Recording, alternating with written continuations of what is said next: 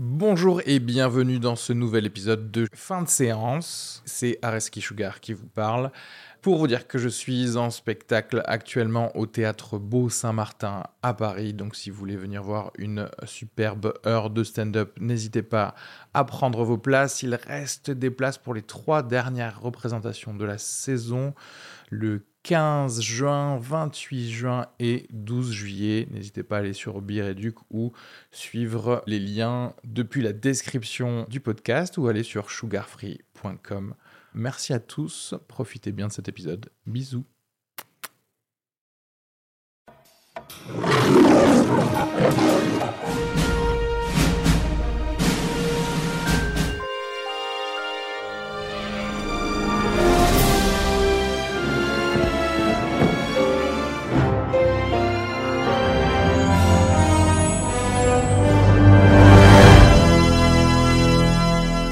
Bonjour à tous, bienvenue dans ce nouvel épisode de fin de séance, épisode numéro 33, je crois. Ouais. Quelque chose comme ça. Euh, qui va parler de Premier Contact, euh, film de Denis Villeneuve. Avant ça, on va parler des euh, dernières bandes annonces qu'on a pu euh, voir, des news ciné. J'ai oublié de vous présenter excusez-moi, bon, et de me présenter. Bonjour, je m'appelle Areski. Ouais, c'est Baptiste. Et moi, c'est Arnaud. Et bonjour. Voilà. Bonjour, bonsoir à vous tous, comment, comment allez-vous? Annonce de Spider-Man, euh, j'ai trouvé euh, sympa, mais je m'attendais plus ou moins à avoir euh, ces petits, peps de, comédie, de choses comme ça, puisque le personnage avait déjà été introduit dans Captain America 3 Civil War par le personnage d'Iron Man. Et donc Robert Downey Jr. est tout le temps dans la comédie. On connaît le personnage de Peter Parker qui lui aussi euh, aime bien balancer ses petites lignes euh, de drôlerie avant de avant d'en- d'enfiler des, des toiles euh, sur le bouffon vert, etc. Donc euh, c'était plaisant.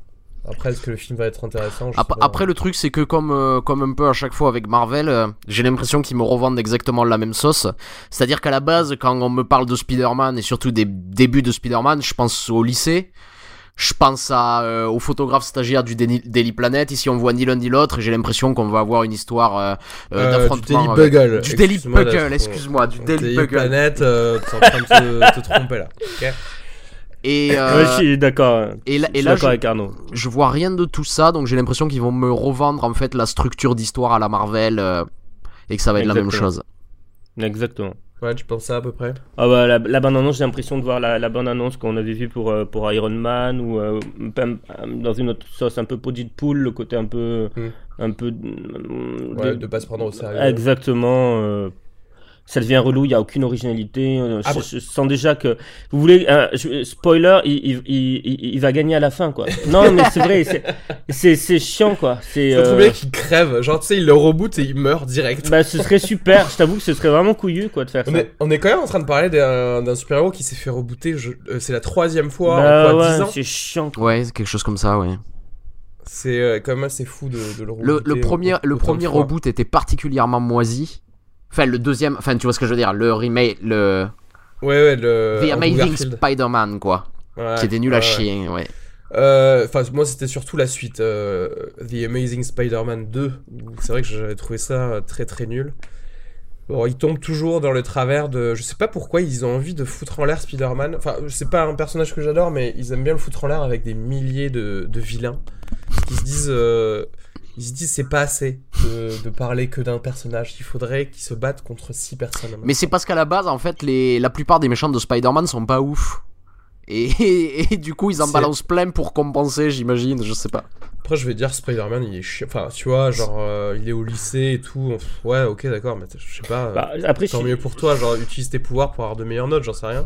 Ah, Arnaud a raison, c'est-à-dire que euh, tu, tu prends un personnage comme, comme Superman, euh, il a sa némésis qui est Lex Luthor, qui est vraiment le contraire, l'humain, donc la vulnérabilité, mais avec l'intelligence au service de cette vulnérabilité. Tu prends Batman qui est hyper sérieux, t'as sa némésis qui est le Joker, qui est vraiment le, le type complètement fou, allié, dont les réactions sont totalement anarchiques, contrairement au Batman qui est très réfléchi, très pensé, alors que là, Super- euh, Spider-Man... euh, de, de grands grands méchants qui lui Non. soient vraiment opposés euh, chez, chez En lequel fait, euh, il a la panoplie des méchants avec des, des mobiles euh, totalement différents. Et des mauvais euh, costumes. Et faire, le- Oui, c'est le scientifique qui est devenu blablabla, etc. Le, Et seul- d'ailleurs, le seul truc qu'ils ont en souvent commun, c'est euh, ce sont des animaux aussi. Hey Ouais. Eh, l'araignée, euh, le vautour, euh, le rhinocéros, mais c'est vrai, en plus, il y a... y a- En y a- fait, ça- ça n'a jamais évolué en fonction des, euh, des ères, en fait, des périodes, tu remarques, parce que c'est vrai que c'est un, un- Il avait été inventé dans les années 60-70, et en fait, tu sais, autant tu vas, tu vas l'ex- excuser des vilains comme ça à l'époque, dans les BD, autant maintenant ça peut plus passer, il faut qu'il y ait quelque chose de, de plus, et c'est vrai qu'ils sont toujours restés dans la, dans la bonhomie de ce personnage. Je pense que c'est un bon personnage pour faire des, des team-up, mais après de le voir, euh, le voir tout seul. euh, Parce que tu sais, il a pas la, la prétention d'un Avenger, mais en même temps, il a pas le, le côté obscur d'un Punisher ou d'un Daredevil qui va régler les problèmes que dans un quartier. Donc, euh, il est un peu entre les deux, mais pas, pas si intéressant. Enfin, moi, c'est ma façon de voir. Après, j'imagine qu'il y a des gens qui nous entendent qui sont trop fans de Spider-Man. Oui, non, mais c'est le, Ouais, c'est- justement ce qui est intéressant, c'est qu'à la base, c'est le, c'est le héros de proximité. C'est un peu comme l'épicier du coin, en fait. C'est l'équivalent c'est- épicerie du coin de, de, de Spider-Man et Batman, quoi. C'est le carrefour euh, C'est le- market. Le Carrefour. Market, voilà. Et, et Parce ça peut que être- il prend tout le Queens quand même, tu vois, il se balade et parfois il vient à Manhattan. Ah, donc, après, euh, non, il- mais je pense que ça fait partie aussi du personnage et c'est peut-être pour ça qu'en France on a peut-être moins de capacité à, à se l'approprier. C'est que euh, quand tu regardes Superman ou Batman, ce sont des héros de villes imaginaires qui n'existent pas. Alors que Spider-Man, Mm. c'est le héros de New York. Et donc, Alors, euh, il y a, il y a, certes, euh, mais euh, je pourrais te dire ça pour plein de héros de, de Marvel qui quand même fonctionnent, fonctionnent aussi bien Sur en des villes France, réelles. hein, ouais, genre, bah, comme je te dis, euh, Daredevil c'est sur Hell's Kitchen, euh, tu vois, c'est sur Ouais. un quartier de Manhattan, donc c'est pas. euh, bah, je- non, mais je pense que ça dépend de l'angle. euh, Non mais c'est ça parce que, parce que je suis sûr que tu peux en faire quelque chose d'intéressant si t'en fais un euh, un film d'école à la John Hughes tu vois un teen movie à la John Hughes tu peux faire Ouais. ça tu vois Ouais, carrément.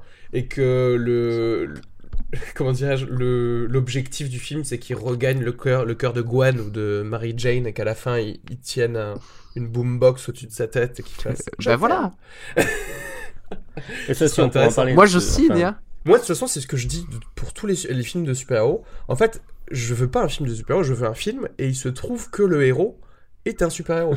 c'est comme ça que tu fais un très bon film. Oui, ah, hypocrite, tu veux des effets Mais, spéciaux non, mais aussi un sûr, peu quand même. Parce que il se trouve que c'est un super-héros. C'est franchement The Dark Knight. Pourquoi ça marche si bien C'est parce que c'est un polar, c'est un thriller. C'est vrai, c'est vrai. Et il se trouve que le gars, euh, il a plein de gadgets et que euh, le méchant, c'est le Joker. Donc, tu veux, t'extrapoles tout ça et tu utilises tous tes personnages et tu, et tu- c'est pour ça que le- tu fais un très bon film. Il y a une et plus, proposition de un film. très bon film Il y a une proposition. de film. euh, super. Ouais, ouais. Si tu fais juste un film euh, pour montrer effectivement des lasers, euh, c'est bon. euh, Bah, je, vais- je vais Spider-Man, regarder euh. Jean-Michel Jarre et c'est réglé. quoi, tu un doc sur le CNRS Ouais, c'est ça, exactement. Oh, j'adore ton accélérateur de particules. C'est terminé. Euh, War of the Planet of the Apes, ça c'est quelque chose qui m'a plus beauté hein, comme, euh, comme bande-annonce. Parce que je, je vous avoue que moi, la franchise, je la trouve euh, pas mal en fait. Je, je trouve que c'est assez euh, enfin rythmé dans les, chaque épisode. Je trouve que ça amène petit à petit vers ce, cette icône du cinéma qui est le- la planète des singes Ouais. tu te dis ah ouais ça je, je vois comment ceci pourrait amener à cela et comment ça pourrait amener à la planète des singes Il y, a- il y a- il y a quand même enfin, des petites incohérences quand même. Comment est-ce que une vingtaine de singes dans un zoo vont d'un seul, seul coup contaminer toute Euh, une planète ça c'était dans le premier dans le il ils ont expliqué qu'il y avait pris il y avait un, il ga- avait pris un, des cal- un- un gaz en fait qui euh, pouvait Ouais. se propager comme un virus qui a petit à petit contaminé tous les singes de la planète en fait Ouais, parce Et ouais, qu'il le avait problème, c'est ramené que avec tous lui les singes de la planète, il en reste plus beaucoup hein, sur la planète des singes, quoi. Euh, bah écoute après il en a trouvé hein, écoute il a pris tous les os déjà qu'il y avait au nord tu des, sais- des États-Unis tu sais euh, les bonobos ils s'y sont mis quoi enfin euh, Bah, si, que Ça va vite, hein. mal hein. Ils ont plusieurs euh, portées, euh, petits penses? par portée, je- tu crois? Moi, je sais pas quand même Non, c'est plutôt- les primates c'est Enfin, la proche. bande-annonce, elle donne envie. De toute façon, Bienvenue dans poils, le alors, podcast Primate, où on ne parle que euh, des gestations des chimpanzés et des orang-outans. Vous avez bien aimé, vous? Moi, les deux, fran- les deux premiers, donc c'était euh, Ouais. euh, les origines. Attends, c'était les origines? Ouais. The Dawn of the Planet of the Ape et euh, C'était l'horreur. Ah non, ah oui. et le deuxième Dawn. comment il s'appelait? War. Non, le soulèvement. Ouais, Le Rise, soulèvement Rise, of the euh, Planet of the Ape Euh, ouais. les deux premiers j'avais bien aimé surtout le premier en fait Ouais, le premier avec James James Franco, Franco, était ouais. vraiment Et cool. le deuxième, il y avait des très bons moments, mais pas tout. Et euh, je trouve que le film, il s'est soufflé au bout d'un, euh, au bout d'un moment. Il y avait des belles idées qui n'étaient pas exploitées jusqu'au bout. Mhm. Euh, là, qui, qui fait ce nouvel épisode? Est-ce que c'est euh, le réalisateur du 1, Rupert Wyatt? Je l'avais trouvé excellent. Euh, ouais, fais- lance ta petite recherche pendant Ouais. que. donc je vois. euh, Euh, alors c'est Matt Reeves qui a. Ah, c'est Matt Reeves. Matt Reeves, c'était Cloverfield. C'était. Cloverfield. Ah, oui. Et euh, c'était Cloverfield exactement, et c'était le co-scénariste de euh, The Yard. Ah, Let Me In aussi, il l'avait fait qui est très bien. Euh, ouais, moi je suis pas. je- Ah, si, moi j'avais bien aimé. Euh, moi j'adore le- l'original, euh, celui le norvégien d'ailleurs. Ouais. Mais euh, c'est une copie le- carbone, hein, le film que- qu'a fait Matt Ouais. Reeves de. Mais moi j'y crois, j'y crois moins avec euh, avec euh, des accents américains. J'ai moins peur, tu vois. Non mais je suis d'accord que l'ambiance était meilleure dans le premier. hein. Ah ouais, l'amb- l'ambiance j'avais froid quand je regardais le. Mhm. Non, je me suis fait chier hein, dans la version norvégienne. Ah ouais? Ouais, complètement. Après, j'a- j'aime tellement Chloé Grace Moretz que. du Enfin, coup- euh, moi aussi je l'adore, hein, mais euh, mais bon, quand tu regardes la cinquième vague, c'est quand même de la merde. Hein, euh. Ah oui, bah évidemment. Évidemment. Ah mais c'est Roma Reeves, oui effectivement. Ouais. pour la, euh, la guerre des, des- de la planète singe. Et euh, Woody Harrelson qui a l'air euh, vraiment génial dans, de- dans ce film. Je Il pense se rase bien le crâne en tout cas. Ouais, il le fait Mm. avec, euh, avec euh, la- le charisme d'un Vin Diesel ou d'un Marlon Brando.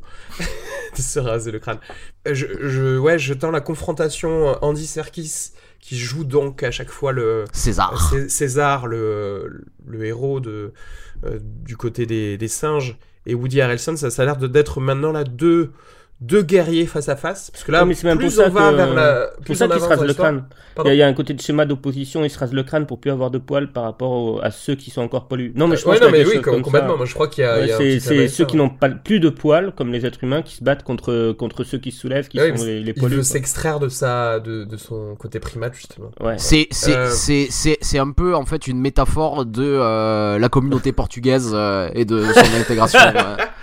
Je trouve que ce que tu viens de dire est extrêmement raciste. C'est vrai. Je suis vrai. offensé par ça. C'est vrai. Euh, je vois qu'il y a aussi euh, Steve Zahn et Judy Greer à l'intérieur, mais bon, j'imagine que ce seront des seconds rôles euh, assez peu mis en avant. Mais c'est vrai que plus on va, plus on va vers ces, ces films qui, euh, enfin, dans la chronologie de la, de la planète des singes, plus on, ben, on, on quitte le civil, plus ça va vers vraiment la confrontation pure guerre, même si à chaque fois, bien sûr, il y a, il y a des batailles, on va dire.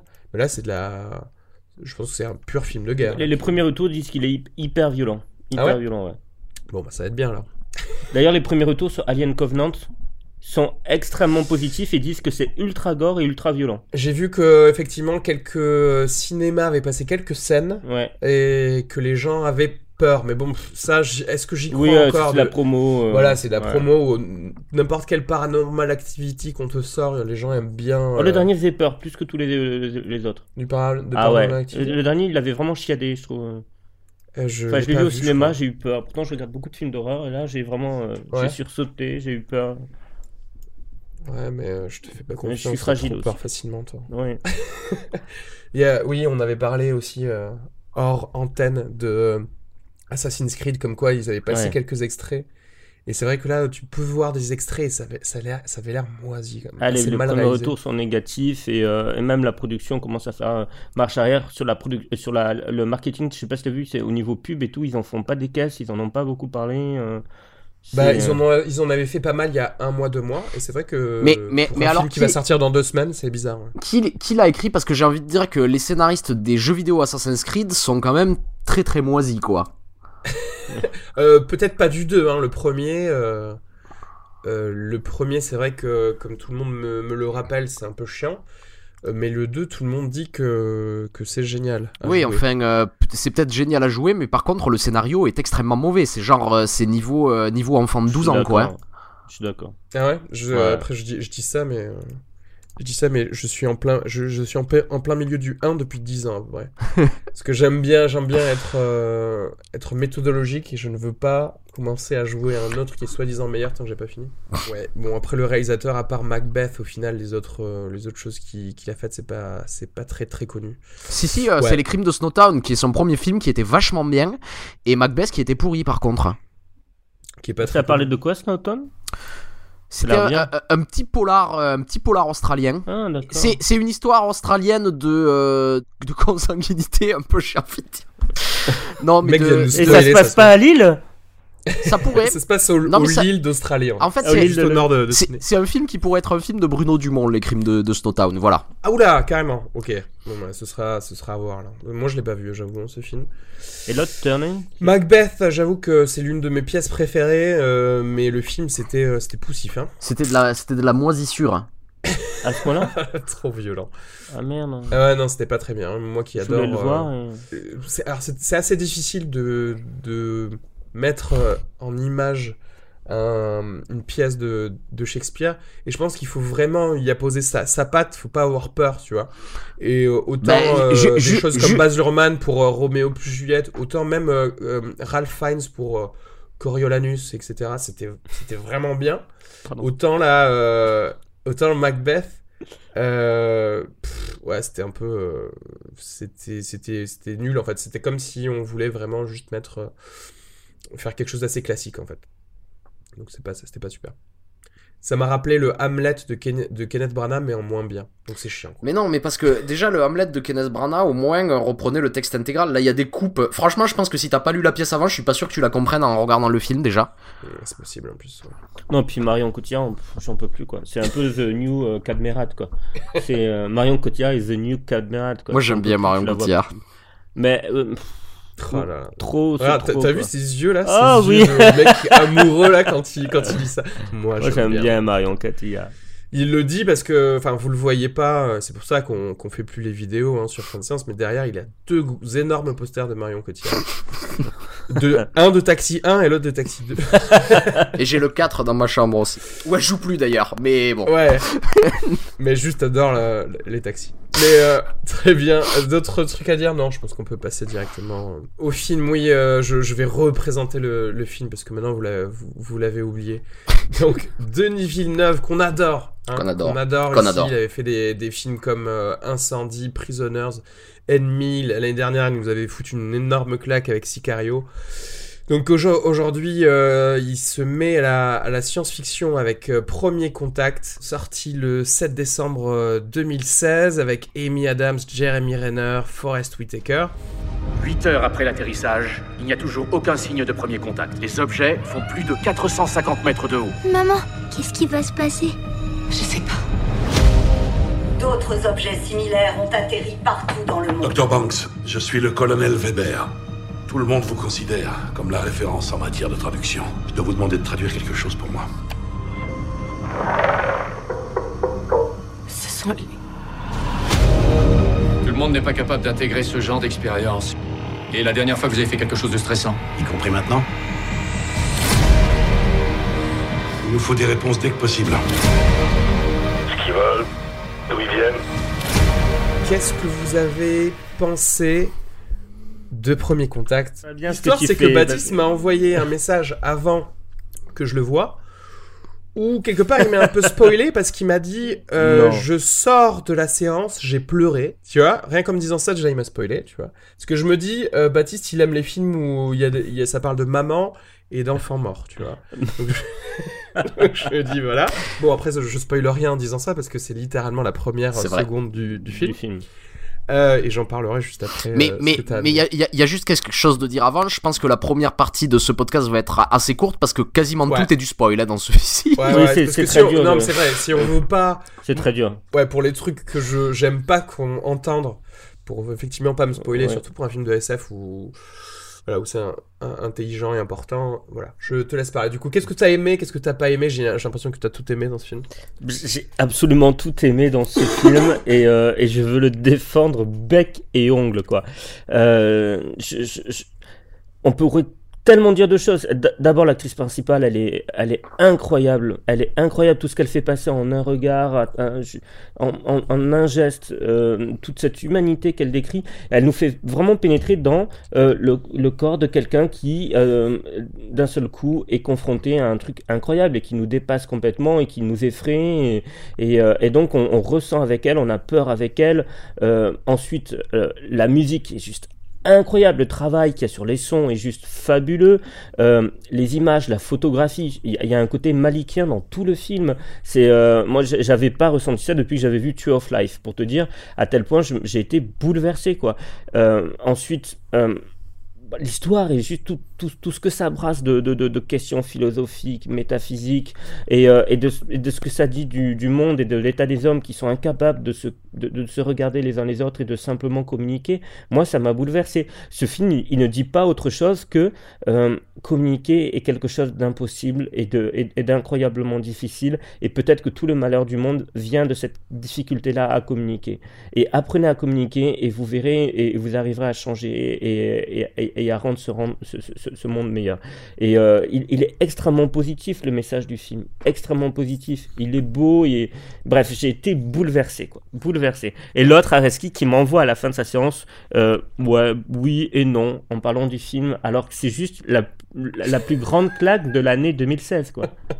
N'importe quoi. Euh...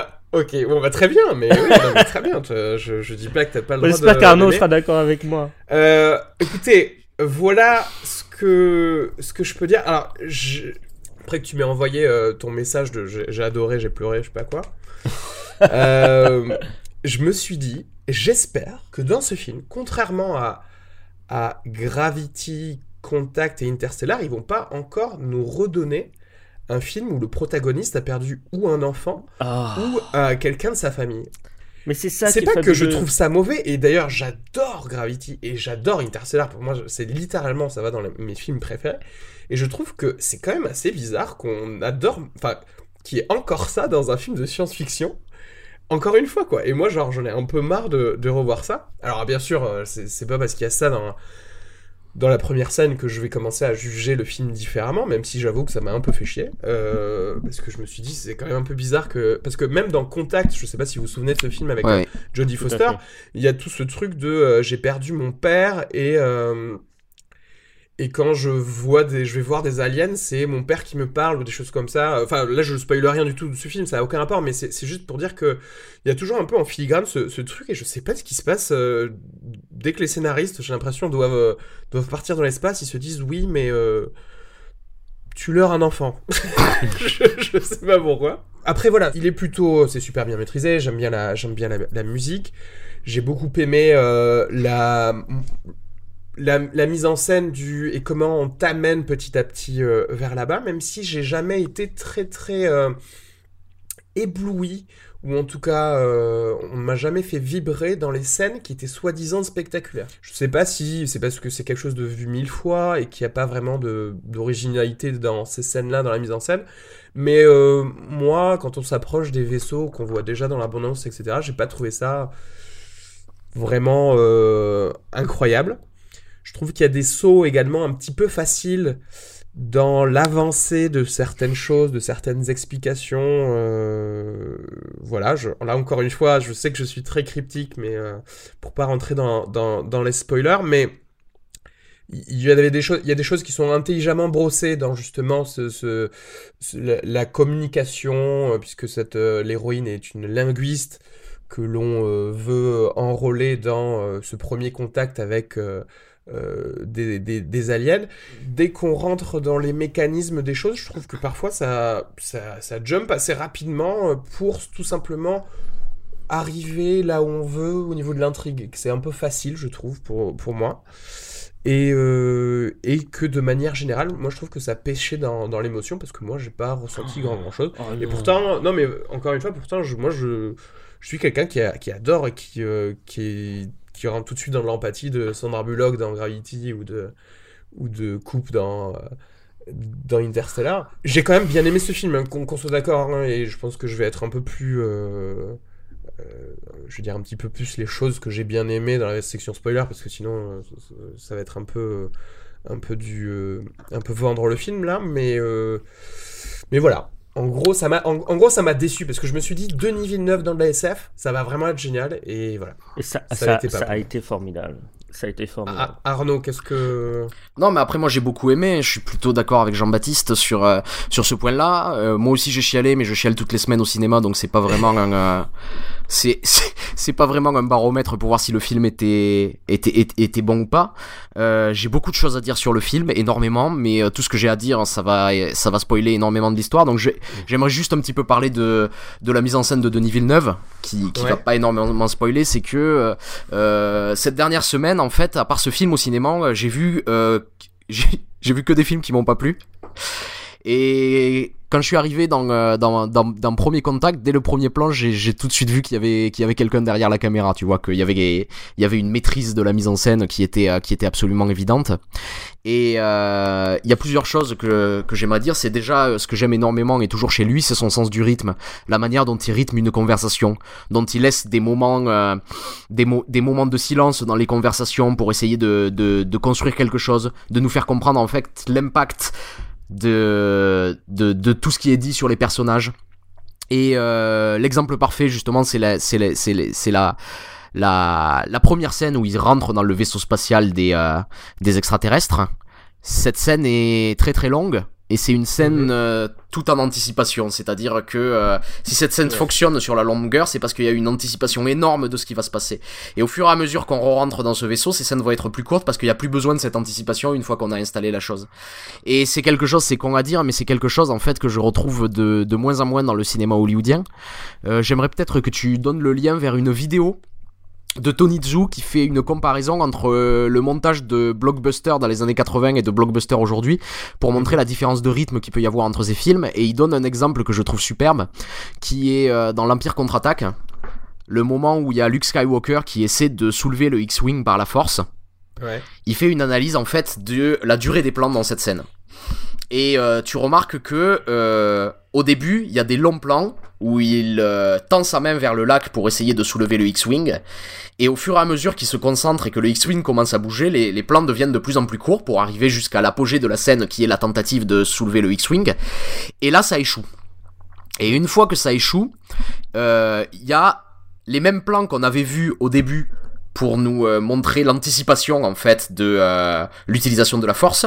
Ces plans nous sont remontrés et sont deux fois plus longs pour essayer de bien nous faire de comprendre l'échec qu'il y a eu et le fait que Luke n'arrivait pas à soulever le X-wing. Et cet échec dure très longtemps et ça nous permet en fait de jauger ça, de jauger cette, euh, de jauger cet échec. Et ensuite, il fait un parallèle avec une scène similaire de l'année dernière dans Ant-Man où en fait Ant-Man essaie de communiquer avec des fourmis, donc il essaie d'utiliser ses pouvoirs pour la première fois. Et là, par contre, quand tu analyses les plans, tous les plans font exactement la, même durée. Il n'y a pas une progression rythmique dans la scène. Ouais. Et ensuite, il échoue. Et une fois qu'il échoue, il n'y a pas euh, ce temps pour nous permettre de jauger cet échec. On passe tout de suite à la scène suivante. Ça fait que si tu veux, l'émotion n'a pas le temps de s'installer. Et Denis Villeneuve, en fait, il comprend bien qu'on a besoin de ces temps-là pour installer les choses. Et je, pense que c'est en ça qu'il est, qu'il est vraiment un grand réalisateur. C'est cette manière, en fait, de, rythmer ses scènes par la direction d'acteur, par le montage, par, par tout ça. Et l'autre chose, c'est essayer de nous, de nous transmettre, en fait, l'étrangeté de l'approche de ce vaisseau. Je trouve qu'il le fait d'une belle manière. C'est quelque chose qu'il avait déjà fait dans, dans Enemy. C'est-à-dire qu'il se tourne vers l'art contemporain. Dans Enemy, il avait utilisé les, sculptures de Louise Bourgeois pour euh, nous montrer euh, cette espèce de d'araignée géante sur la ville de Toronto qui arrive euh, ici. Et ici, quand il nous montre par exemple ce vaisseau spatial, il nous montre la coque et on a une coque très rugueuse comme ça qui est faite de matière qui peut rappeler l'étoile de soulage, tu vois, ou, ou quelque chose comme ça. On dirait du, du cuir d'éléphant, on dirait presque. Ouais, on sait on sait pas trop ce que c'est de, de, même que la texture des extraterrestres. Il y a quelque chose de très étrange. Il s'y attarde attarde beaucoup. On a l'impression de, de de voir des mains en gros plan, un peu en, en macroscopie. Il y a une recherche comme ça sur la texture pour essayer de, de, de, de, faire passer une étrangeté par ce brouillard aussi qui entoure les, les, les extraterrestres et, et, en fait je le trouve très très habile dans tout ça dans, dans, dans cette manière en fait d'envelopper son film t'avais parlé de la musique Jean-Baptiste par exemple je suis d'accord avec, avec ça aussi euh, que ce soit la musique composée qui elle est peut-être un peu plus classique mais aussi il met des musiques très contemporaines de Max Richter dans le film pour, euh, pour, euh, pour essayer de nous transmettre une émotion et en fait je, je trouve que c'est un réalisateur qui, qui, qui en maîtrise un peu dans, dans tous les aspects de, de la cinématographie quoi. Et, euh... les, les, bruits aussi, le travail sur les bruits. Qui, Alors qui est quand même... là, là on en qui, parlera. Qui participe je pense, à ce côté. Je, je pense dans la section spoiler parce qu'il y a, il y a des scènes sur le bruit que je trouve euh, que je trouve extraordinaire, ouais, ouais. justement. Alors. Ben, en fait, euh, mais euh, oui, bah, je, techniquement, je pourrais, je pourrais, je peux en parler maintenant. Mais moi, ce que, moi, j'adore justement quand on prend son temps. Je, effectivement, la mise en place des, des personnages et de, et de l'inconnu spécialement dans un film où tu as un contact avec, avec des aliens, j'adore ça. Mais je trouve que justement, ce qui ne. Et je parle pas d'une seule scène ou des plans dans une seule scène, mais ce qui, ce qui manque à mon avis, c'est qu'en fait, euh, le temps qu'on prend au début pour ça n'est plus pris au milieu et à la fin du film, en fait. pour développer euh, le reste de l'intrigue. Et du coup, je trouvais que ça voulait assez vite arriver au point euh, où ça voulait arriver, tout simplement, au lieu de continuer à prendre son temps comme il l'avait très bien fait au début. Ouais, ouais. Mais euh, après, parce que j'ai- des, er- des réserves à, à émettre et des questions à vous poser sur, sur des éléments de l'intrigue que, que j'ai j'ai pas Ouais. forcément saisi ou qui me paraissent incohérents. On, on en parlera plus tard. Et, Ouais. et- mais, mais je pense que. que Enfin, je sais- pas ce que t'en penses, je pense qu'il faut arrêter pour Ouais, passer à la je pense qu'on va donner spoiler. nos, nos miams, effectivement. Et moi, d'ailleurs, je, je réserve peut-être euh, ce que je pensais, hein, euh, vraiment 0,5 miam sous, sous réserve que qu'on parle vraiment de l'intrigue plus amplement. Pour savoir s'il y a peut-être des choses aussi que j'ai pas forcément captées qui pourraient un peu mieux expliquer. Parce que moi, je trouve que justement, il y a des endroits où c'est des faiblesses, il me semble. Et, mais peut-être que vous allez me dire, ah, mais non, parce que. J'ai ça- une grosse faiblesse. Il y, a- il y a une grosse faiblesse pour moi. Attends, qu'est-ce qui C'est- se passe? Tu vas spoiler ou pas? Non, pas du tout, pas du tout. Ouais. C'est une erreur de casting. Pour moi, c'est Jeremy Renner en, en scientifique. euh, J'avais l'impression qu'il allait sortir son arc, son arc en deux minutes. euh. Enfin, c'est pas, il est pas crédible du tout, quoi. Pas Alors, crédible du tout. euh, Le mec, ça se voit qu'il passe ses journées à la salle de sport, quoi. Ah bon? Bah, Franchement, il est pas si qu'est-ce que ça. Enfin, euh, Amy Adams, sais- je suis d'accord qu'elle est vraiment euh, géniale. Moi, Ouais. j'aime bien. Euh, c'est vrai que Jeremy Renner, par contre, euh, ça, pour- ça pouvait être n'importe qui d'autre. Euh, tu vois, je le sens pas tu le sentais être exploité physicien. à, à mort, tu vois. Enfin, je sais pas.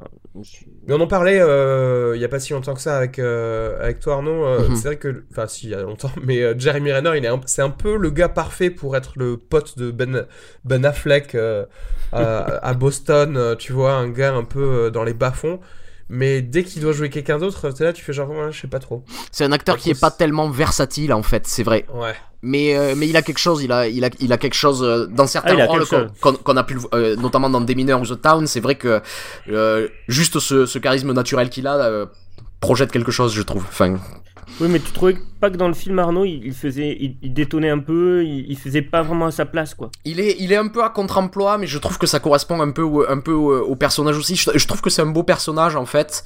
Peut-être Oui. que, peut-être que joué par quelqu'un d'autre, c'est vrai que ça, ça aurait pu être Ouais, mieux, mais donné- je, Après, qu'on soit d'accord, tous les personnages sont plutôt effacés par rapport à Amy Adams. Euh, je, pour reprendre ce que j'avais dit pour Sully, c'est un peu 90% du, du film, c'est des gros plans sur Amy Adams et c'est tout quoi. Mhm. Ouais. Donc euh, les autres acteurs, euh, voilà, ils sont juste, enfin, ils ont besoin que d'être corrects et c'est tout. Et euh, en termes d'effets spéciaux, ensuite, voilà, pour pas trop trop rentrer, j'ai trouvé que le concept et le design euh, des choses extraterrestres étaient plutôt euh, bien amenés. Bon, combien de miam vous, vous donnez à ce film? Sur 5 Ouais. Ah, je laisse Arnaud commencer en premier parce que moi j'ai peur d'être excessif. euh, j'hésite, mais euh, un bon 3,5 moi j'y mets. Putain, 3,5. Moi je mets 4,5.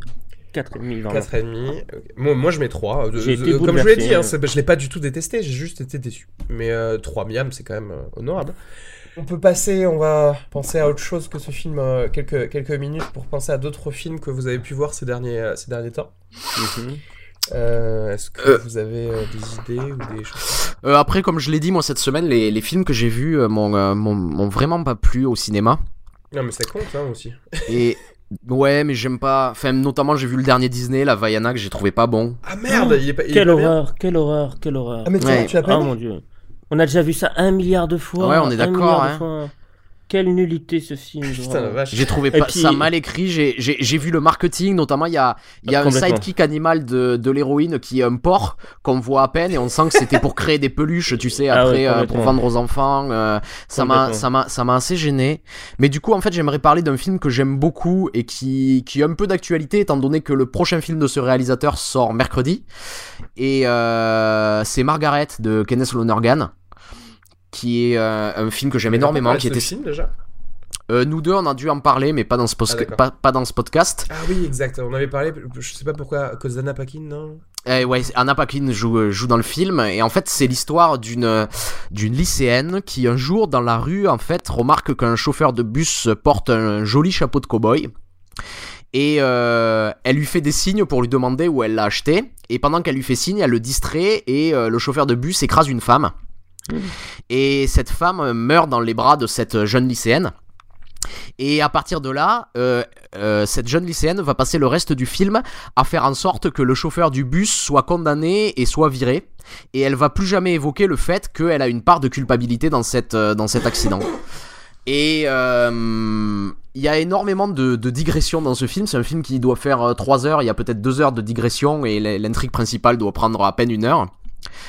Et euh, au fur et à mesure que l'intrigue avance, euh, tu te rends compte en fait que euh, il y a de plus en plus de parallèles entre euh, ce qui se passe dans cette histoire et euh, la géopolitique internationale. Et c'est-à-dire que euh, le film évoque énormément le Moyen-Orient, l'Amérique de l'après 11 septembre, et tu te rends compte que le film, en faisant un parallèle, en fait, dit que la réponse des États-Unis suite au 11 septembre a été la réponse émotionnelle d'une gamine de, de, de 15 ans, quoi. Et il y a un parallèle, tu vois, qui se, qui, qui se crée entre tout ça, et, et c'est un film que, j'ai- que je trouve très fin, très bien écrit, très original et, et que j'adore. Et donc mercredi, il y a le nouveau film de Kenneth Lonergan qui sort, qui s'appelle Manchester by the Sea, avec Casey Affleck. Et je sais pas de quoi ça parle, mais il me tarde de voir ça. Voilà. Euh, moi, et c'est un film 5 miam, voilà. 5 miams. 5 Euh, miams. Tu mets à Margaret Ouais. 5 miams. Euh, moi, j'ai vu deux choses dernièrement. Euh, j'ai vu euh, Deepwater que j'avais euh, raté, le dernier film de Peter Berg. euh, Tu sais, sur la plateforme pétrolière, l'accident Oui, qui a eu lieu sur une plateforme pétrolière avec euh, Kurt Mark Russell, Mark Wahlberg, Ouais. etc. La bande, en fait, la bande annonce ne fait pas justice à ce film parce que je, si je l'ai, si je l'avais pas vu ce film, c'est parce que ça avait l'air assez gnangnan, euh, un petit peu trop avec de bons sentiments, etc. Je dis pas qu'il n'y en a pas, Euh, mais euh, mais voilà, ce que je veux dire, c'est qu'à part deux minutes forcément où on va te présenter un petit peu la, famille de, du personnage de Mark Wahlberg, le, reste du film est plutôt bien fait et en fait ça m'a surpris parce que il était, ben en fait c'était très bien réalisé. Peter Berg en fait c'est un que c'est un acteur à la base et autant parfois il est capable de faire vraiment de la bouse comme dans Battleship, autant d'autres fois euh, d'autres fois, il peut te surprendre. Il avait fait, je me souviens, un film qui s'appelait euh, Kingdom. Tu sais, c'était dans la Mhm. dans la mouvance des euh, euh, des films de guerre en Irak, etc. euh, et, euh, et qui était euh, qui était plutôt euh, plutôt pas mal. Euh, et là et là, je pense que c'est clairement un de vraiment un de ses un de ses meilleurs films, franchement. Avec des acteurs qui ont qui sont des, des badass, hein, qui ont tous eu euh, déjà des euh, des rôles dans des dans des films euh, où, euh, où ils faisaient les les mecs qui déconnent pas, qui savent faire leur, leur travail. Et là, donc c'était pas très, dé- très très difficile, je pense, pour, pour eux. Mais, euh, mais c'était cool, et donc euh, voilà. J'ai vu ça, et pour rester dans la lignée des films, euh, des films de bonhomme, hier, je me suis perdu sur Netflix parce que j'étais affalé sur mon canapé et j'ai regardé. J'ai re-regardé un film qui s'appelle Days of Thunder, Jour de tonnerre de Tony Scott, qui date de 1990 avec Tom, Tom Cruise et Nicole Kidman qui est un film de, course, de, NASCAR. hein, euh. Alors, ça sent, ça sent clairement la- les années 90, hein, le début des années 90 en tout cas. Mais c'est pas si, pas si horrible que ça. Ça a pas tant, tant vieilli que ça. hein. Mais ensuite, ça se, ça se regarde, ça se regarde pas mal. Et j'ai- j'ai- j'aime bien voir les, têtes de jeunes premiers de Tom Cruise et Nicole Kidman. Du coup, je vais donner euh, 3,5 miams pour, euh, pour Deepwater et, euh, et on va dire 3 miams pour, euh, pour le jour de tonnerre parce que quelque part c'est un film euh, euh, c'est un film important je pense. Du fait que ça n'a pas vieilli alors que Nicole Kidman avait des, grosses bouclettes. Euh, écoutez, moi j'en ai vu deux récemment qui m'ont vraiment enthousiasmé. Alors un c'est un film d'horreur qui est sorti il y a quelques temps qui s'appelle Don't Breath avec un trois, trois jeunes euh, qui vont essayer de braquer le- un aveugle. Je l'aimais parce qu'il est à la fois radical et en même temps euh, un peu grand guignol sur la fin. Il se passe, je peux pas spoiler mais il se- Enfin, ça, ça, ça vire au, au n'importe quoi. Florian, avec qui je l'ai vu, m'a dit mais c'est pas possible, c'est n'importe quoi. Et moi, j'adorais parce que ça partait dans une radicalité hallucinante avec euh, un côté euh, vraiment, euh, comment dire, euh, muqueuse et humeur. On peut dire ça comme ça, euh, avec le festival de- du sperme. Enfin, vraiment des trucs euh, hallucinants, vraiment de, de, de, de dégueulasserie. Moi, j'ai aimé ce côté radical comme ça. Euh, et, euh, et, et en plus, il est vraiment très bien pensé. C'est-à-dire comment est-ce qu'un un aveugle, a priori, c'est quelqu'un qui est a priori plutôt inoffensif, comment ce type-là, malgré son handicap, euh, arrive à se défendre euh, badass quoi. Vraiment. euh, en plus, j'adore les, les films de, de vengeance un petit peu comme ça, donc euh, donc ça j'ai vraiment aimé. Donc je mettrai 3,5. J'ai trouvé vraiment super. Et, et après, je voudrais réhabiliter un film que j'ai revu récemment et qui avait été déchiré par les critiques à l'époque. Et, et je ne sais pas si, à mon avis, vous le détestez. C'est le, le, le Dune de Lynch. Euh, je l'ai revu. Eh ben, détrompe-toi, on le déteste Ah. pas du tout, ce film. Parce qu'il a, il a été vraiment, par les critiques à l'époque, il avait été Oui, vraiment déchiré. pas né, hein. oui.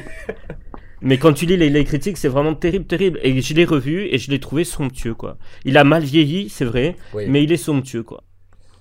Non, mais c'est un film euh, malade, c'est un film raté, mais c'est un film. Oui, il y a quelque chose, fait. quoi. C'est-. Mais il y a quelque chose. Il y a quelque chose d'incroyable. Ouais. C'est- toujours bien de, de pouvoir voir un film euh, quand il y a une patte en fait. Quand il y a une patte, le film n'est jamais vraiment raté au final.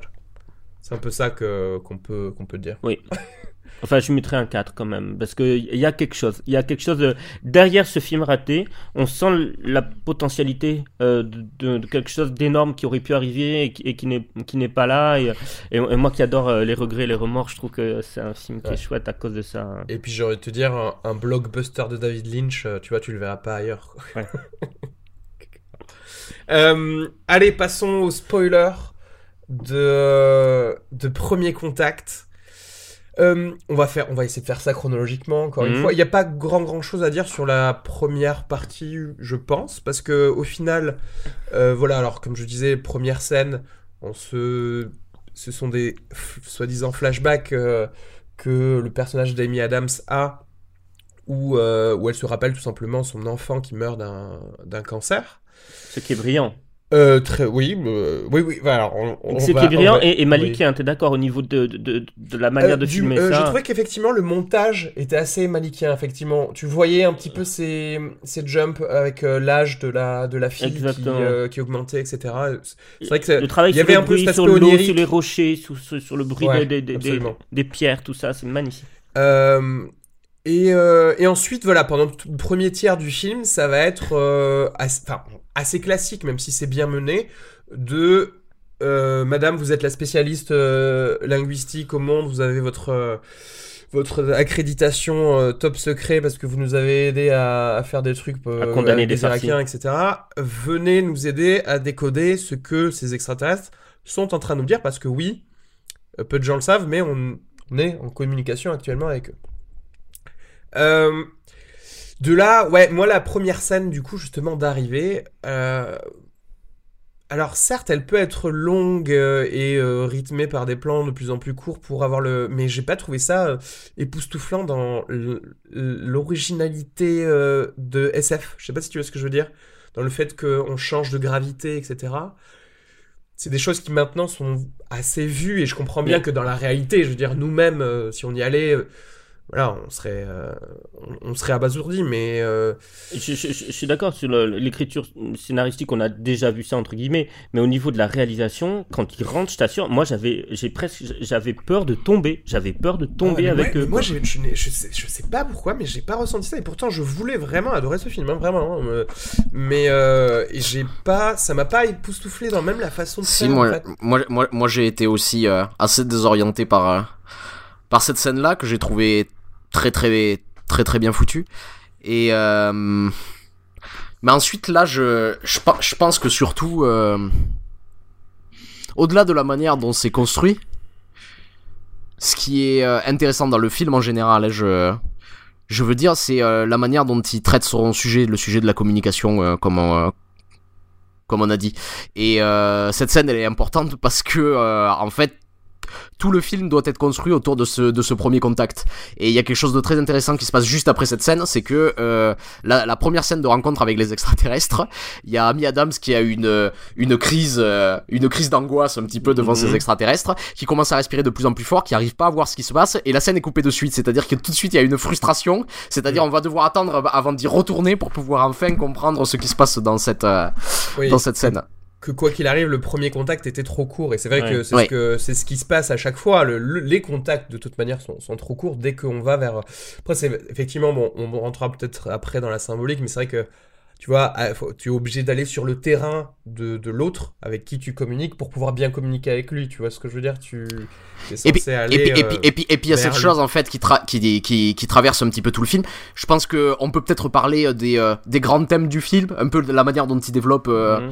ce, ce concept de communication, c'est-à-dire qu'il y a une, euh, il y a euh, un truc qui est très très important et qu'ils évoquent à un moment, c'est euh, la théorie selon laquelle euh, la langue C'est génial, ça c'est génial. La, structure la pensée. structure la pensée et euh, euh, c'est vrai, j'aimerais juste rajouter quelques petits trucs sur ça. C'est vrai que euh, euh, il y a quelque chose que j'ai découvert assez assez récemment sur ça.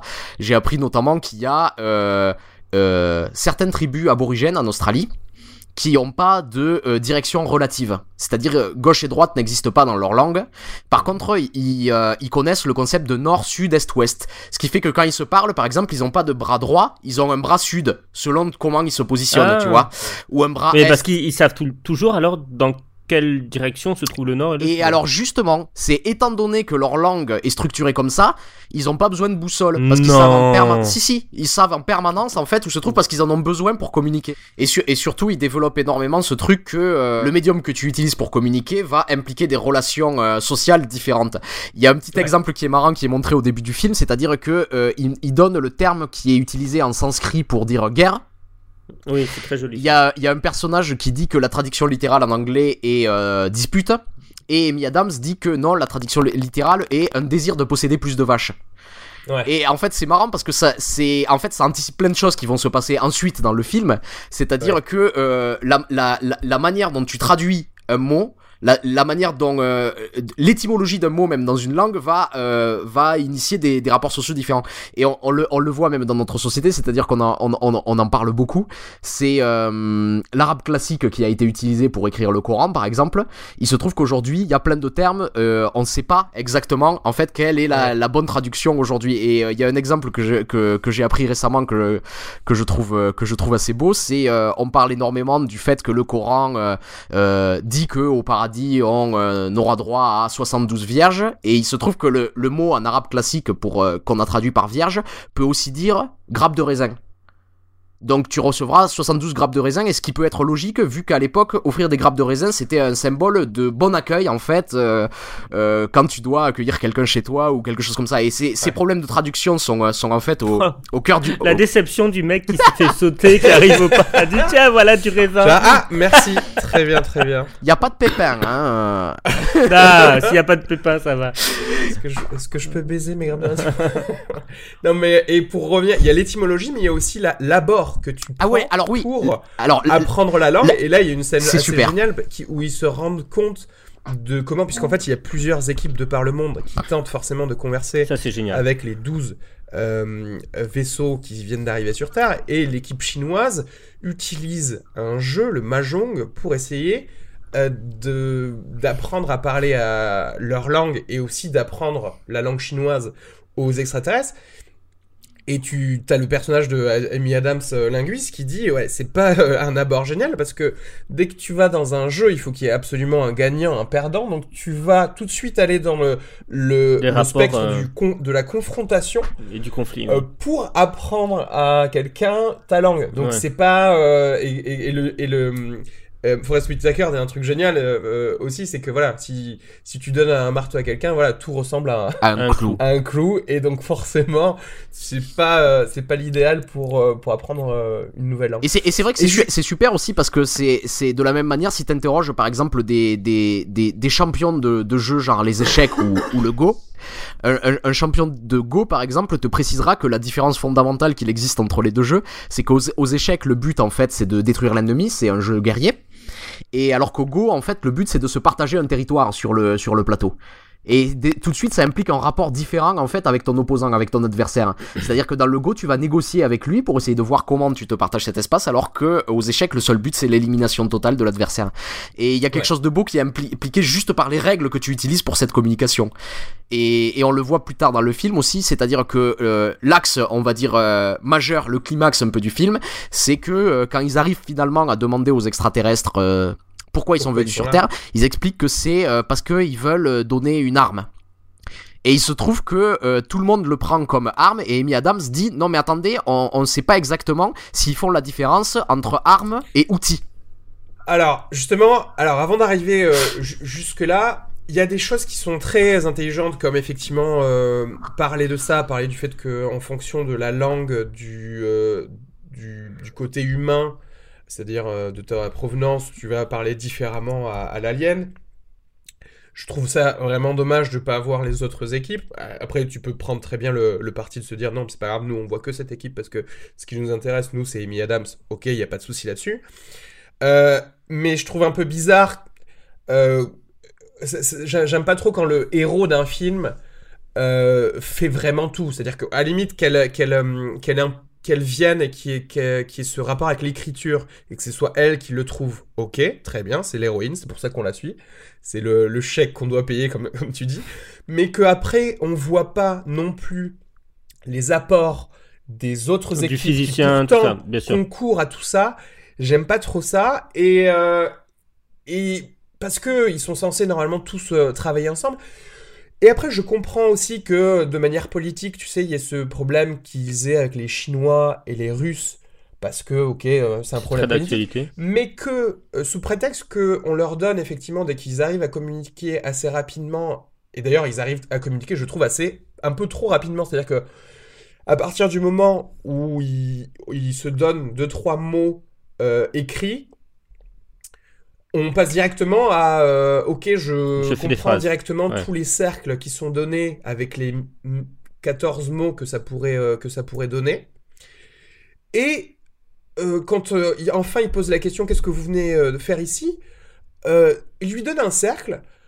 Elle dit ça veut dire donner arme alors que trois secondes après quand elle est en bas euh, quand il y a le, le- le traducteur automatique, elle voit qu'il y a 14 mots qui sont quand même beaucoup plus euh, soft. euh, soft que armes, outils, partagés, etc. Et surtout, quand ils, quand ils prennent le mot donner arme, il y a soi-disant cette décision politique assez arbitraire de tout le monde de dire « Oh là là, sortez tout de suite Non je sais pas, excusez-nous, on va autant utiliser tout le monde. Et je Bien trouvais sûr. que ça, c'est un, peu une facilité pour rentrer dans cette, dans cette déconnexion euh, de tous les gens ensemble. Et puis, excuse-moi, je veux bien que la Chine et la Russie se déconnectent, mais que le Danemark se déconnecte parce que parce que le Danemark a peur Euh, que euh, les États-Unis euh, hein. l'attaquent ou Non, que eux non, les non. attaquent. Non, au contraire, ils se déconnectent pas. Ce serait ça pas plus étonnant dire, que ça. Non, non, tu- on ne sait pas du tout comment réagirait nos gouvernements si ça arrivait. Non mais demain. ouais, mais attends, mais il y a des non mais enfin non mais je, je veux bien que quelques enfin que encore une fois, il y ait des gens qui se disent on va pas euh, jouer le jeu avec vous. D'autres, t'as envie de te dire, mais je suis désolé, euh, on est littéralement face à quelque chose d'inconnu, soyons sérieux, quoi. Euh, ça, ça me semble un peu facile la façon dont. Non, dont- mais ça, dont ça essaie- sert le scénario qui est quand même euh, qui raconte notre incapacité à communiquer quoi. D'ailleurs, euh, si tu regardes bien le film par petits bouts, c'est une succession de chaînes de, de, de, scènes où euh, où tu vois des gens qui ont du mal à, à communiquer quoi. Quand tu vois le à un moment t'as le soldat qui appelle sa femme, tu vois, et qui lui dit euh, je je peux pas te dire ce qu'on fait ici. Non, mais je peux pas te dire et elle elle insiste, tu vois. Après quand ils sont dans l'hélicoptère qu'elle essaye de lui parler et qu'ils entendent pas à cause du bruit et qu'il lui dit de mettre le casque et qu'avec le casque elle arrivera à comprendre ce qu'il lui dit, Oui, C'est une euh, succession de, de scènes. Il y a des petits Kinder Bueno de, de, de, de langage comme ça qui sont. Non, non, et du coup, c'est vrai que c'est un film qui tourne, qui est essentiellement articulé autour de ça, sur notre incapacité à, à, à communiquer exactement. Je, je, je, je suis, je, suis, je suis totalement d'accord avec vous deux en fait. C'est-à-dire que euh, je suis d'accord que euh, bon le, le film martèle ce thème à plusieurs reprises aussi la première rencontre entre Jeremy Renner et Ad- Amy Adams ils se comprennent pas parce qu'elle a pas mis son casque pour pouvoir communiquer dans l'hélicoptère enfin il y a il y a beaucoup de scènes comme ça et de la même manière je suis d'accord avec Areski c'est-à-dire que autant je comprends thématiquement pourquoi ils ont fait ça autant je trouve que c'est un peu facile en fait juste Voilà. sur le terme de l'écriture de la vrai. manière vrai. c'est, Et euh, moi, euh, ce que j'adore vraiment, encore une fois, je, je, je, je sais que je martèle ça, mais la première, euh, le premier tiers du film, moi j'aime bien quand on met en place des trucs. Moi j'aime bien voir des euh, des jeeps de militaires arriver dans le camp de base à côté parce que je sens une certaine réalité. Je sais que quelque part ça se passerait comme ça. Je sais qu'il y aurait des milliers de gens qui seraient à côté euh, de ces euh, de ces vaisseaux, qu'il faudrait les repousser, qu'il faudrait appeler la garde nationale. Et moi ça, ça me met dans une réalité. Et quand on parle de SF, je suis désolé, voilà, il y a, euh, y a le côté science, quoi. il y a la fiction, mais il y a côté science. Et, euh, et donc, je trouve que mettre autant de temps à mettre en place les choses pour après, dès qu'on rentre dans le vif du sujet, euh, à faire des petites facilités comme ça, c'est, je trouve ça un, un Et- poil dommage. et, et, et sur- et surtout que comme tu dis en fait ils sont je trouve qu'ils sont pas assez assez loin assez loin comme tu dis une fois qu'ils commencent à rentrer en contact avec eux il y a une longue ellipse de plusieurs mois avec une voix Ouais. off qui nous explique ce qui se passe Ouais. et on passe directement à la suite alors qu'en fait le processus de, de découverte de cette langue je trouve que ça aurait pu être euh, intéressant moi ça m'a rappelé un, un vieux jeu vidéo je sais pas si tu y avais joué à ski qui s'appelait Captain Blood et où euh, en fait c'est t'avais un vaisseau spatial et tu allais de planète en planète et il y avait des extraterrestres qui parlaient une langue et en fait t'étais obligé d'apprendre cette langue en communiquant petit à petit avec les gens pour pouvoir jouer au jeu et il y avait quelque chose de super intéressant tu vois dans cette manière d'articuler c'était une langue un peu basique mais après tu, crées, tu créais Ouais. des mots tu vois avec les trucs comme ça et le truc de cette recherche je trouve qu'il y a quelque chose qui aurait pu être beaucoup plus euh, utilisé vrai, c'est vrai. et notamment ce que tu dis en fait sur l'absence de, de, de communication en fait avec les autres équipes, c'est un petit peu dommage parce qu'il y a quelque chose qui est qui est abordé à un moment donné. C'est à un moment donné et ça c'est très juste sur la communication. Il parle de la théorie des jeux. Et euh, la théorie des jeux, c'est une théorie économique en fait qui euh, essaie qui essaie de de, de, de qualifier en fait les négociations qu'on peut avoir en fait avec différentes parties. Et donc il y a, y a notamment en fait deux types de jeux qui existent, les jeux à somme nulle, comme les échecs justement par exemple, où en fait ce que gagne un des un, un des euh, des négociants, l'autre va le perdre. Le perdre. Ça c'est ce qu'on appelle un jeu à somme nulle et euh, il parle dans le film des rapports gagnant-gagnant qui est un jeu à somme non nulle. Et là, c'est super intéressant parce que le jeu à somme non nulle le plus célèbre, c'est le dilemme du prisonnier, que vous devez connaître sans doute. C'est on attrape deux prisonniers et en fait, grosso modo, ce qu'on leur dit, c'est que euh, si en fait un des prisonniers dénonce l'autre, il aura une peine plus, il, aura une peine un peu plus légère et l'autre aura une peine plus lourde. S'ils se dénoncent tous les deux, les deux auront des peines assez lourdes. Et si chacun en fait ferme sa gueule, les deux pourront être libérés. Et en fait, vu euh, ou auront une une à, à peine, tu vois, quelques mois de prison Ouais, ou quelque chose comme ça. Et le truc, c'est que les deux prisonniers ne peuvent pas communiquer et ne savent pas en fait ce que va répondre l'autre. Ce qui fait que si juste tu fais un schéma euh, tout à fait classique, t'as tout intérêt à trahir l'autre parce que si tu trahis l'autre, tu gagnes plus quelle que soit la réponse de l'autre. Mais le, le rapport le plus gagnant que les deux pourraient avoir, c'est si aucun ne se dénonce. se taire. ouais. Et, Et c'est. c'est un truc que tu, que, le- que tu vois plein de trucs, c'est-à-dire que même dans, dans notre géopolitique, par exemple, euh, le, le, rapport le plus gagnant qu'on pourrait avoir entre toutes les nations, c'est de ne pas avoir d'armée. Si on n'a pas d'armée, on peut investir cet argent dans autre chose. Mais si tu n'as pas d'armée, un autre pays peut euh, se militariser et, euh, et donc en fait on perd, t'envahir. on perd de l'argent à cause de ce problème de communication et à cause de ce problème-là. Donc en fait c'est c'est un problème très très profond, ce problème de, thé- de théorie des jeux, et on l'évoque à peine, et je pense qu'il faut un peu connaître ce que signifie la théorie des jeux pour comprendre ce qui se trame, alors que ce, ce truc aurait pu être illustré en nous faisant passer, comme tu dis, en fait, dans d'autres équipes qui essaient, et de voir la manière dont ils n'arrivent pas à communiquer. Et je trouve que voilà. c'est une opportunité ratée, ici, tu vois, de, de pouvoir... euh, Parce que je trouvais que justement, en augmentant peut-être, en, nous- en nous montrant d'autres équipes, on aurait pu nous augmenter une tension de merde. euh, Faut qu'on réussisse ils, vont, ils vont nous dénoncer pour reprendre le, Ben, c'est ça. tu vois, le, le truc du, du dilemme. Et alors que là, tu, tu le sens arriver juste, euh, juste parce que il faut qu'on passe à la phase 2 du script, tu vois. Et, euh, Et notamment la manière dont donc, c'est dé- dont c'est désamorcé, c'est très très facile vu que en fait elle Ouais. parle en chinois à un général et on comprend même pas ce qu'elle lui dit quoi. Et c'est euh, Alors, du coup, on va arriver à autre chose. Bon, ok, premier contact. D'ailleurs, au fait, oui, on en parlait Le euh, titre est tout à pourri. l'heure, mais euh, je, je t'aurais coupé euh, après parce que tu disais que c'était très ctulien. Effectivement, je pense qu'on C'est a très pensé à ça parce bêtes, que ouais. on voit ces espèces de pieuvres dans la en pénombre, fait, dans, euh, dans la brume comme ça. Ouais. euh, une brume, Des mains, choses on- on- à on dirait des la la chose de la famille Voilà. Adam un peu, tu sais comme ça. Exactement, c'est ce qu'on a tous pensé. Et euh, d'ailleurs, on m'avait dit, euh, on m'avait dit pendant la, la séance, ah, on ça ressemble à des mains, mais avec des têtes de glands. En fait, c'est plus ou moins ça. On t'avait, Ça. on t'avait spoilé avant la. Non, non, pas du tout. Ah. Après avoir euh, euh, eu une bonne, une bonne vision de, de tout ça. Euh, c'est pas très très original, mais c'est plutôt euh, bien fait.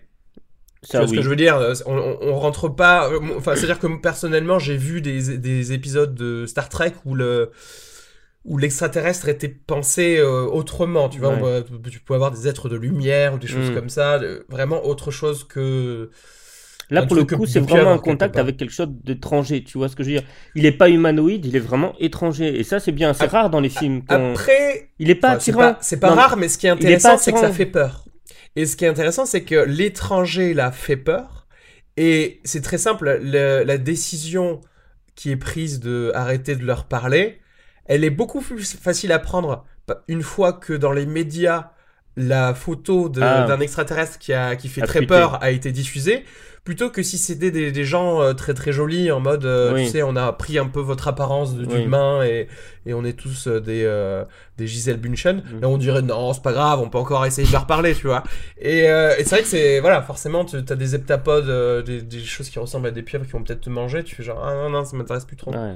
Et je trouvais que c'était assez in- intelligent, ça aussi. Il y a une, une série qui était sortie il y a quelque temps qui était excellente. C'est une adaptation euh, d'un roman qui s'appelle Les Enfants d'Icar que je vous conseille vraiment, qui était sorti sur Sci-Fi. C'était en quatre épisodes.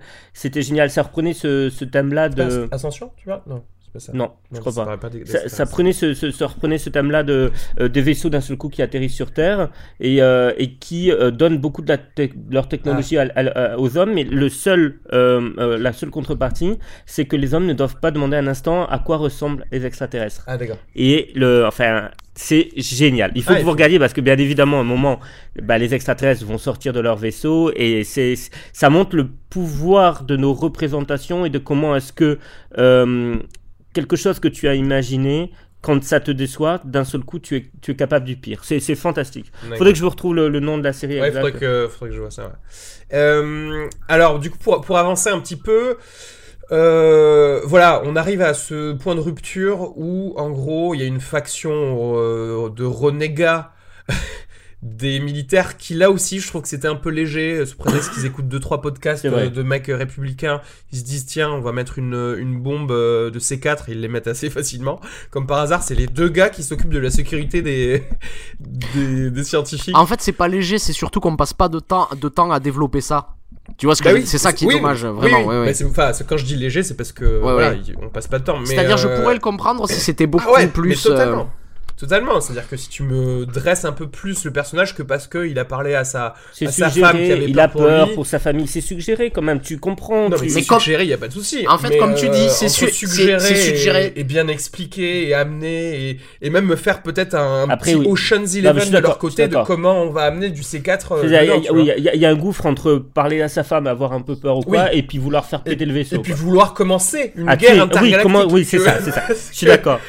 D'ailleurs, je- juste, je remarque que la fin du film, ça ressemble un peu à une dépendance des euh, deux, dans le sens où euh, c'est, le même pitch, c'est-à-dire euh, euh, c'est euh, des extraterrestres qui viennent sur Terre, des gentils extraterrestres qui viennent Ah, tu sur veux Terre. dire hein, le début du, de l'Independence des deux C'est-à-dire que, en fait, le. Enfin, qui, qui ont besoin de nous, tu vois, qui ont besoin de Ah nous pour les aider, quoi. Oui, oui. Mais euh, dans- euh, Oui, c'est-à-dire parce qu'en que- fait, c'est par- les 4 secondes attends, du début d'Independence Day Attends, 2. attends, deux. expliquons parce qu'on apprend que en fait finalement parce qu'ils vont pas comprendre s'ils ont pas vu le, le film Ouais. nos, nos chers auditeurs c'est que euh, en fait on apprend que finalement ce, ce cadeau qu'ils viennent nous offrir c'est leur langue parce qu'il se trouve que leur langue n'est pas linéaire c'est-à-dire qu'elle se lit tout à la fois et qu'en ayant cette connaissance de cette langue tu peux aussi te projeter dans, dans, dans tout le temps à la fois et connaître le futur en même temps que le présent etc etc et s'ils viennent le donner aux êtres humains c'est parce qu'ils disent on vient vous le donner parce qu'on aura besoin de vous dans 3000 ans Voilà. voilà Et Euh, ce qui paraît quand même étonnant.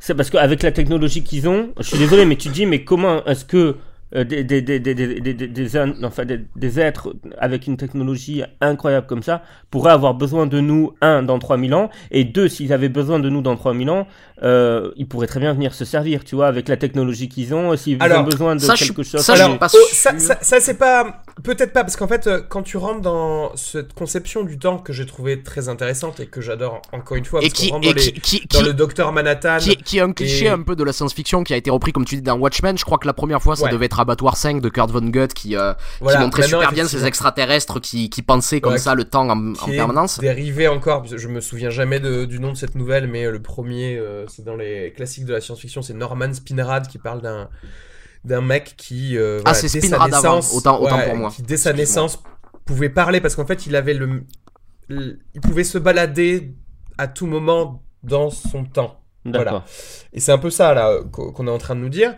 Et plus tu connais leur langue, plus tu as le pouvoir de faire ça, j'imagine. C'est ce que, Oui. en tout cas, j'ai compris. Oui, parce qu'elle a, elle, le- elle, elle a, en fait, ce qu'on disait, euh, qu'on croit être des flashbacks de sa fille morte, on apprend plus tard que c'est des flash forward, et elle Voilà. commence à avoir ces flash forward quand elle se met à connaître la langue des extraterrestres, Ouais. et c'est là où il y a des très magnifique. beaux moments sur le, magnifique. sur le son, c'est-à-dire qu'il y a des, il y a des moments où on la voit dans une scène, on a le son d'une autre scène qui vient d'un d'un autre espace-temps, et, euh, et ce son, il est pas du tout euh, mixé comme s'il venait d'ailleurs. On dirait qu'il est présent dans la scène. Et il y a, il y a un travail génial. super beau comme ça sur le son qui Il est est fait. euh, Et euh, alors, je vais rester d'abord euh, sur les. Juste pour te répondre à ce, ce truc de, de technologie. Je pense pas, parce que je pense qu'on rentre là dans un continuum espace-temps. Pour, on va rentrer chez les geeks un peu pour parler de ça.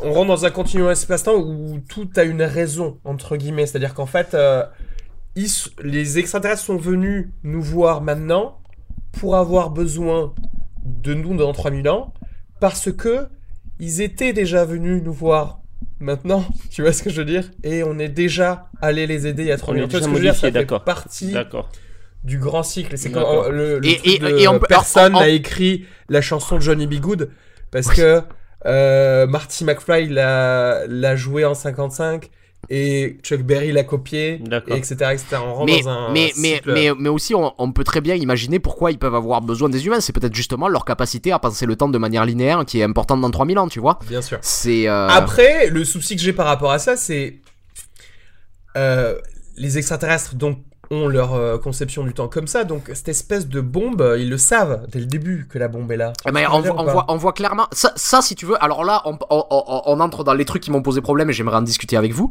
c'est à dire que euh, autant la bombe c'est à dire je peux comprendre c'est à dire que euh, ils avaient besoin de ce temps avec Amy Adams parce que c'est le moment où elle va finir de comprendre cette langue tu vois ce que je veux dire? Oui. Et donc, Oui. en fait, quand ils arrivent, ils savent déjà qu'ils vont devoir sacrifier un des deux extraterrestres qui va mourir dans l'explosion pour Oui, qu'Amy ouais. Adams connaisse cette langue. Ça, ça me pose pas de problème. Il y a un autre truc, il y a un truc qui me pose problème, c'est-à-dire s'ils savaient que finalement c'était Amy Adams qui allait comprendre cette langue, pourquoi ils ont posé euh, des euh, vaisseaux spatiaux ailleurs dans le monde? Ils en ont pas besoin des autres, vu que c'est Amy Adams qui va comprendre la langue, tu vois? Il y a ça comme problème, et il y a. Mais il y a attends, aussi- et, et parce que si je vous pose la question, c'est je me demande si vous avez pas une solution à ça. Peut-être qu'il y a une raison, je sais pas. Alors pas après, tu pourrais dire que c'est le concept. Ouais, non. Moi, en fait, j'ai une la idée, vérité, c'est que idée. non. hein, Mais, trouver. Ouais, j'ai mais, vu. euh, Non, j'ai juste une idée, c'est que euh, le langage linéaire, non linéaire, pardon, je sais plus comment, il s'apporte un nom très, très compliqué, mais ce, ce langage-là Ouais. euh, permet à Amy Adams de savoir des choses sur sa propre vie. Tu vois ce que je veux dire? Mhm. elle, elle sait rien du destin du monde ou de. euh, elle, elle sait juste qu'elle va rencontrer le chinois dans, lors d'une réception et que le chinois va lui donner son numéro. Elle sait qu'elle va avoir une enfant qui va décéder d'une maladie orpheline. M- Mais euh, elle en sait pas plus. Et peut-être que chaque extraterrestre, si tu veux, ne sait que des choses qui concernent sa propre vie. Alors bon, tu me diras comment ils savent que du coup dans 3000 ans ils vont avoir besoin des êtres humains. Bah oui, mais du coup, ces deux extraterrestres-là, en tout cas l'autre, il sait que bah, c'est elle qui va. Ouais. Qui va comprendre le truc. Oui, Oui, mais, spécialement, mais, ouais, mais, mais, et mais en fait, on, a, on, en a- on en arrive au même, au même problème, c'est que, euh, comme tu dis, Abbott et Costello, les deux extraterrestres qui communiquent Ouais. avec Amy Adams, ils savent que c'est eux, en fait, qui vont réussir à Ouais. transmettre le langage Après, au... après peut-être que on ça fait, c'est pareil. C'est-à-dire que il n'y a pas de raison parce que, en fait, ça. Non, c'est euh, pour Amy Adams a à communiquer. Tu vois ce que je veux dire ou pas? Si Amy Ah, Adams ouais. a compris le, longa- Hmm. le langage, c'est parce que aussi il y avait 11 autres vaisseaux. Non, il y a, y a ça. Et ça aurait pu être mieux expliqué quand même, non Non, Ouais, Arnaud, je parce- pense que c'est parce que c'est pour nous forcer aussi à communiquer. C'est euh, s'ils ont posé les 12 vaisseaux, tu sens, c'est aussi pour forcer l'être humain euh, à, à créer une sorte de grand gouvernement de Ouais. paix Oui, mondiale. mais alors, euh, alors, alors, justement, à, à- à ce moment-là, il y a un truc qui est dommage et qui n'est, qui n'est pas développé, c'est-à-dire que euh, si le but des extraterrestres, c'était de, de remettre, euh, remettre en cause, en fait, notre, euh, notre système politique, notre manière de nous organiser en État-nation, on voit quand même que dans un flash-forward dans le futur, l'idée d'État- d'État-nation, elle a pas bougé. C'est-à-dire qu'il y a quand même un gouvernement global. Enfin, tu vois ce que je veux dire? Euh, on, on dirait qu'il n'y a pas de réflexion sur, du coup, si on doit organiser notre système politique di- différemment, on devrait penser à un autre système politique. Et on dirait que là, c'est pas le cas. Tu vois euh, Enfin, là, c'était peut-être un an ou deux ans après, hein, donc c'est un peu normal euh, qu'ils se soient un peu alors, les je- suis, je suis d'accord que c'est, dommage qu'il se soit, et c'est normal qu'il se soit rien passé là, mais il n'est pas évoqué à aucun moment que, en fait, on va devoir repenser ça. Tu, tu vois ce que je veux dire? Ouais, enfin bon, ça, à la limite, on rentre dans autre chose parce que dès qu'on va dans le futur, on est vraiment que sur euh, Amy Adams en fait. Oui. Euh, oui, mais c'est ce que je euh, dis. C'est peut-être dommage qu'on soit que sur ça. Oui, mais Mais euh, fois, moi, le- ce qui le- me le gêne même le plus, problème le de- pouvoir des, des extraterrestres qui n'est pas vraiment utilisé. Parce que aussi, s'ils savent que c'est grâce à l'écriture qu'ils vont y discuter, pourquoi est-ce qu'ils sont pas arrivés dès le début et ils leur ont euh, pas mis les, les écritures aussi dès le début Et alors ça, je peux le comprendre. Ça, ça, par contre, je peux le comprendre. C'est-à-dire que euh, euh, le processus d'apprentissage doit aussi passer par le fait que que euh, ils doivent prendre l'initiative de communiquer. Tu, tu vois ce que je veux dire? C'est-à-dire, t'as peut-être pas le même processus d'apprentissage si tu balances directement le. Ouais. Ouais, mais enfin, en même temps, ce qui est pire aussi, c'est que quelque part, eux aussi, ils apprennent la langue. Mhm. Donc en fait, pourquoi est-ce qu'ils arrivent pas dès le début et ils mettent pas et ils parlent pas la langue des humains? Mais euh, oui, alors oui, mais là pareil, peut-être que ça fait partie du processus.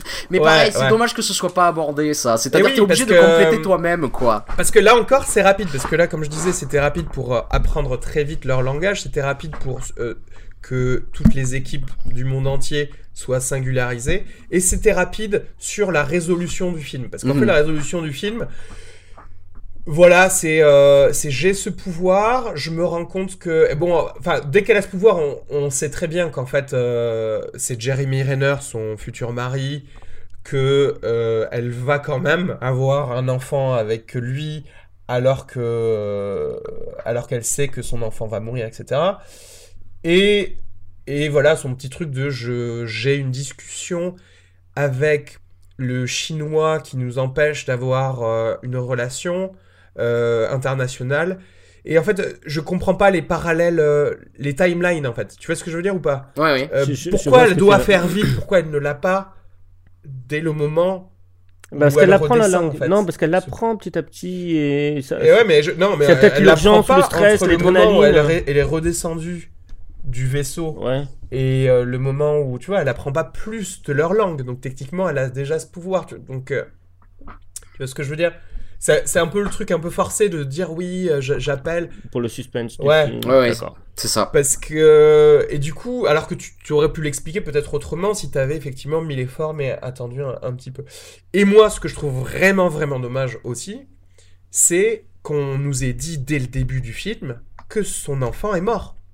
Parce que, je- en fait, j'ai réalisé ça en regardant après. Je me suis dit, si putain, si on, se rend compte que l'enfant est mort de cancer au moment où elle a ce pouvoir, euh, là, je me dis, ah putain, elle, elle va quand même avoir son enfant. Mais c'est ça qui est meurt. superbe. Non, mais je comprends, mais moi, ça m'a spoilé le truc dès le début, parce que je vois ça au début, je, je comprends son pouvoir, donc je me dis, ah ouais, ok, elle va quand même avoir son enfant. Ah, mais t'as si compris son cancer. pouvoir dès le début? Non, non. T'as compris oui. que c'était des Enfin, c'est pas qu'elle a pas euh, son pouvoir dès le début, c'est que ce que je veux dire, c'est que euh, ça y est, je connais la mort de ce personnage que je ne connais pas vraiment. Euh, alors que si on m'avait euh, fait des, des espèces de faux flashbacks comme ça d'un enfant que je n'avais pas forcément vu Mm. euh, quand elle rentrait chez elle pour travailler, je me, je me serais dit tiens son enfant est chez son père peut-être j'en sais rien. Et, et là je me rends compte que non, c'est vraiment tu vois là au moins j'ai une surprise. Là j'ai zéro surprise.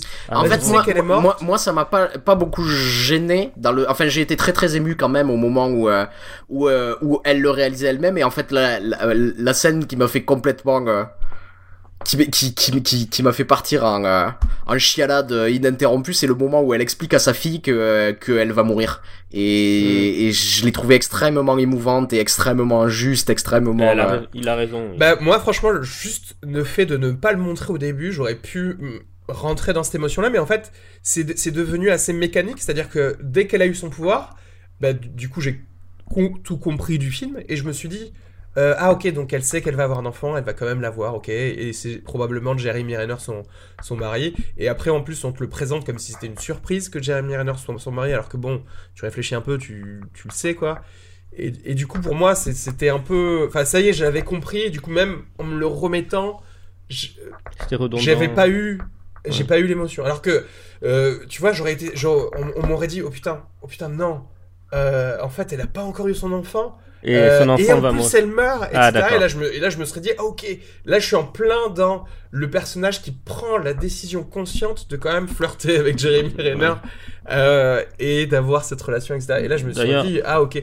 Et là, euh, non, là, non, ouais, là, ça. En, en parlant de ça, on retombe sur le thème de la communication, puisqu'on on apprend que dans le futur, ils vont se séparer tous les deux, Ouais. parce qu'ils vont être incapables de communiquer, elle, de lui dire euh, ton enfant va mourir à Jeremy Renner, et lui d'entendre euh, l'incommunicable, le- l'indicible, Oui. c'est-à-dire mon enfant va, Va mourir. mourir, ouais. Et, euh, et donc on retombe sur cette incapacité qu'ont les êtres humains à communiquer les uns les autres. Quoi.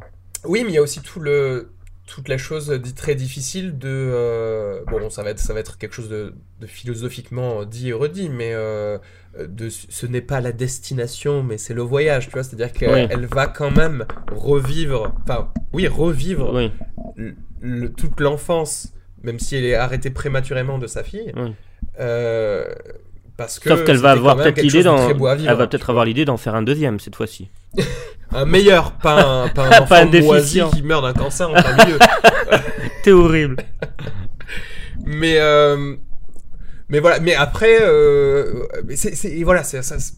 Et après, ça, ça brasse aussi le thème dont on a déjà parlé un milliard de fois, c'est euh, est-ce que l'être humain est libre ou pas? Et est-ce qu'on n'est pas, euh, est-ce qu'on se croit pas libre parce qu'on ignore les causes qui nous déterminent? Mm. et, euh, et on retombe sur ce schéma, ce, ce débat qu'on a eu plein plein de fois. Quoi. Euh, mais, mais là, en fait, c'est ça qui, qui est intéressant dans ce, ce pouvoir que tu as, c'est qu'en fait, euh, j'ai l'impression que tu vis tous les moments de ta vie et donc, en fait, euh, tu as eu ton libre arbitre avant d'avoir ce pouvoir. Tu vois ce que je veux dire?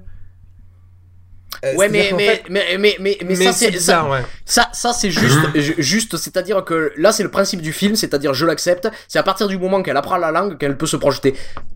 Voilà. Si on m'avait expliqué euh, qu'elle l'a toujours eu, ça m'aurait allé aussi. Si tu veux, c'est c'est juste les, les lois de la physique du film. Et ça, tu les acceptes. Tu vois ce que je veux dire, Araski? Oui, oui, non, non, mais moi je te parle de justement après, de, Ouais. d'à partir de T0 Ah oui, jusqu'à jusqu'à jusqu'à Non, je je- la mort de son enfant. D'accord, je croyais que tu Euh, disais que c'était dis- dommage qu'elle connaisse pas la langue avant, vu qu'elle allait se projeter Ah non, dans non, le non, film. non, non, D'accord, c'est ok. c'est pas ça que je veux dire. Ce que je veux dire, c'est que euh, tu vois, en fait, euh, en termes de libre arbitre, oui, tu rentres dans le truc de euh, tu as fait ce que tu as fait parce que tu l'as déjà fait, en fait. Ouais, mais c'est Dr Manhattan, quoi, qui... Voilà, c'est tout est fait, tout est fait parce que tu peux pas avoir mille euh, réactions au même moment et peu importe. en fait. Euh, mais voilà, ça c'était très intelligent. Moi j'ai bien aimé euh, cette gestion du, du temps, cette découverte. Encore une fois, c'est pas quelque chose d'énormément euh, original, mais euh, Mais c'est pas grave. Mais oui, mais c'est bien amené. Mais voilà, moi c'est pour ça que j'ai été déçu. Je, je, je le redis, c'est parce que je, m'attendais à vraiment quelque chose de poussé et traité au maximum de ses capacités par Denis Villeneuve. Donc voilà, je les petits. Mais en fait, trucs. en fait j'ai envie de dire, c'est un, c'est un peu comme souvent avec Denis Villeneuve quand il travaille à Hollywood. C'est qu'on lui donne des scénarios qui sont pas toujours forcément super aboutis. Mhm. Et il les prend à bras le corps et il en fait un truc avec sa mise en scène, quoi. Ouais. Et, euh, et un peu toujours la, la, la même chose. Il me tarde, il me, il me tarde qu'il ait un, un scénario extrêmement. Parce que lui, il retouche pas en fait les scénarios. C'est, il, croit, il croit dur comme fer dans sa mise en scène et il a pas tort parce qu'il est brillant. Et euh, il se dit, je vais, je, je, je vais prendre ça et je vais en faire, euh, je vais en faire autre chose. On se souvient tous, par exemple, du personnage de Jake Gyllenhaal dans, dans euh, Prisoners, qui euh, sur le papier en fait n'existe pas, quoi. C'est juste un flic, quoi. Il a rien de spécial, c'est rien. Et c'est justement par la direction d'acteur, par ce, par cette incarnation de Jake Gyllenhaal, qu'il en fait un vrai personnage en part entière. Et ça, c'est quelque chose que vrai. je vois pas vrai, souvent dans, euh, dans, dans les films, quoi. Parce que moi, je dirais de peut-être de, de, de pas forcément faire un film aussi souvent, mais Denis Villeneuve, pour moi, il peut devenir Christopher Nolan s'il retouchait à ses scripts, par contre, tu vois. Il peut, moi je préfère euh, Villeneuve à Nolan en vrai. hein. Euh, ben non, mais ben moi, je, enfin, moi non, parce que au moins, j'ai moins de choses, on va dire, à reprocher. Même si bon, il y en a quand même, hein, Il y en a, j'ai moins de il y en choses a. à reprocher. Oui, il y en a, hein, mais euh, Il a en euh, fait. j'ai je- moins de choses à reprocher au peut-être un- script c'est de, peut-être- Nona, C'est de peut-être un Nolan. meilleur scénariste, mais c'est un moins bon metteur en scène, euh, Christopher Nolan. C'est pour, c'est pour Oui, ça vrai. que s'il faisait ça, s'il retouchait à ses, euh, à ses scripts, ce serait vraiment génial, tu vois. Parce Non, que mais il en a peut-être pas la capacité non plus. Enfin, je veux Ah, dire, il pas- faudrait, c'est pas tu faux, vois. C'est pas faux, mais, Ouais, mais autant moi, tu vois, les petits défauts d'un script dans, de Sicario ou de ce que tu veux, ou de Prisoner, voilà. Euh, je m'en fous parce que c'est des petits défauts et que sa mise en scène est tellement brillante que ah, ça va tout va tu vas te sublimer. Dès que tu rentres dans la dans dans, dans de la hard SF euh, non dans de la SF et que s'il y a des trucs qui vont pas, bah le truc ils vont pas. En tout cas, ils me vont pas. Mhm. Donc euh, donc ça me retient un peu du Ouais, je comprends. Je, je comprends tout à fait, Voilà. mais moi, mais moi, j'ai, fr- franchement, le film, il m'a tellement emporté que je décide de, de vraiment pardonner tous les, tous les petits défauts que j'ai pu rencontrer. euh. Ouais, c'est marrant, moi ça, moi ça m'arrive euh, plein de fois en plus de pardonner plein de trucs à des. Genre, moi tu vois, les, les défauts de Dark Knight Rises par exemple, je les vois pas, tu vois, parce que Ouais. je, veux- je me les occulte.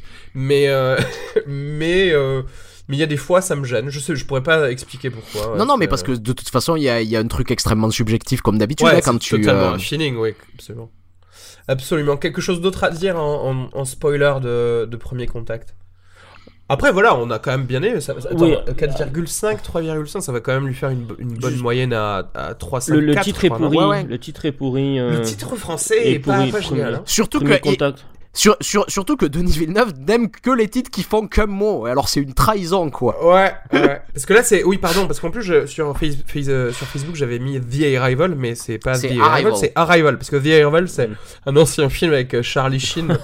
Oui. que j'avais bien aimé d'ailleurs aussi. Ah, J'ai juste une question pour la fin. C'est euh, est-ce que vous avez lu euh, la, nouvelle dont était adapté le Non. euh, Non, je l'ai pas lu, non. Elle n'est pas disponible en français, vous savez pas? Euh, Je pendant- sais pas. euh, ça s'appelle Sto- euh, Story of Your Life. Ouais, si tu ça. veux la chercher, mais je l'ai pas Qui lu. était non. un très beau titre d'ailleurs, mais euh, Euh, oui, c'est. qui résume très bien d'ailleurs. Oui, mais Villeneuve vraiment- n'aime que les titres en un mot. Non mais oui, c'est- vrai que ça, par contre, c'est un peu, un peu chiant si toi-même tu te dis je veux que le, les titres de mes films sur ma page IMDb ne fassent qu'un mot et qu'il y ait des connards qui te disent parce qu'en plus premier contact. Ouais. Un poster avec le, le gros plan de Amy Adams. Ouais. Encore une fois, euh, c'est pas pour me foutre de la gueule, mais ça ressemble vachement à Contact. À quoi. mort, à mort, quoi. Et euh. Mais même, même l'histoire reprend certains schèmes qu'on Ah ouais. retrouvait dans, dans Contact. Mais Comme- Il y a- Contact, il y a- Contact, il y a une qui- putain Contact de qui- discussion. Qui est un bon film, hein, d'ailleurs. euh, qui est, oui. qui est un, oui, euh, une putain de discussion entre Jeremy Renner et, euh, et, et Lois Lane euh, sur euh, le, le- une Jeep Ouais. en regardant Ouais. le truc extraterrestre. C'est exactement Ouais. Jodie Foster, Matthew McConaughey ou en haut d'une colline sur une voiture en train de regarder euh, la construction du D'accord. dans le film de Robert Zemeckis. Et ça m'a donné euh, envie de le revoir d'ailleurs. euh, ouais, il faudrait que je le revoie parce que c'est vrai que quand j'étais petit, j'avais pas forcément. euh, J'avais bien aimé, mais j'avais pas adoré. Et au final, je me rends compte maintenant que Contact, c'était vraiment la base des choses que j'adore dans Interstellar, par exemple. Ouais. Tu vois. Mais c'est ada- tu sais que c'est adapté d'un bouquin de Carl Sagan, Contact. Oui, oui, oui. oui, Voilà. bah. Qui, qui était, vrai, euh, juste ça, pour ouais. préciser, qui était un, euh, un astrophysicien et donc, euh, enfin, scientifiquement, c'était quelque chose de très. euh, Ouais, très pointu, ouais. Et juste pour les, les auditeurs et peut-être pour vous, j'ai j'ai cherché là pendant qu'on parlait euh, le nom de la série sur Sci-Fi Ah oui. euh, Ouais. qui est adapté d'une euh, d'un- d'une nouvelle de Arthur C. Clarke Euh, Ah oui. et ça s'appelle Childhood's End, la fin de l'enfance, j'imagine que ça veut dire ça. Ah, Childhood Ends. Ok. Ok. Child- euh, voilà, ok, sur Sci-Fi et je vous le conseille vraiment. Je vous dis pas à quoi ressemblent des extraterrestres, mais j'ai très envie. Là, Mais je vous le dis pas. Mais euh, il faut le voir parce que du coup, ce deal est. je veux dire, on vous donne tout, mais demandez surtout pas à nous voir. Il y, a- il y a un côté, tu vois, euh, euh, euh, La Belle et la Bête. Il y a aussi un côté euh, Oui. euh, Gorgone, tu vois, Mm. ou, euh, ou un, un- un côté, un, un côté orphique. C'est-à-dire, euh, euh, je te donne euh, la, la femme, ce que, ce que tu aimes le plus au monde, mais ne te retourne pas surtout, Ouais, ouais. tu vois. Et, euh, et donc, il faut le voir. C'est très très bien, très très bien. Merci à tous les deux. Merci et à toi. euh, merci à tous ceux qui nous écoutent. Et puis on se revoit dans le prochain épisode de fin de séance alors. Un bisou. Au revoir. Salut Arnaud. Ciao.